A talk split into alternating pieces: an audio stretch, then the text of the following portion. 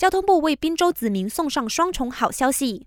配合下个星期四二十五号的大宝森节，交通部长陆兆福宣布，槟城的渡轮将从星期三二十四号凌晨十二点开始，为民众提供长达五十个小时的免费渡轮服务，直到二十六号凌晨两点。好事成双，槟城快捷通 Rapid Penang 也会在冰岛渡轮码头安排免费的接驳巴士服务，方便新都教徒欢庆大宝森节。陆兆福强调，这是槟城渡轮首次配合佳节提供免费服务，同时不排除日后的重大节庆都会实施类似方案，以减缓冰岛交通堵塞的问题。此外，陆兆福还说，交通部将提成槟城轻快铁计划的内阁备忘录，以寻求内阁通过。一旦闯关成功，冰城轻快铁计划有望在今年启动。第一期的工程将从冰岛延伸到北海的冰城中环广场，意味着冰城轻快铁计划不止建在冰岛，也会衔接威省地区。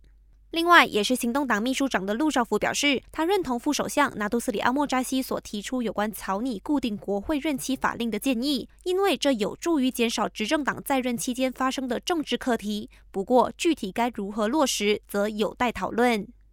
至于前首相敦马哈迪发表的印尼社会不中论，陆兆福对此深感失望，并呼吁敦马积极散播团结的讯息，并非企图发布分裂我国族群的言论。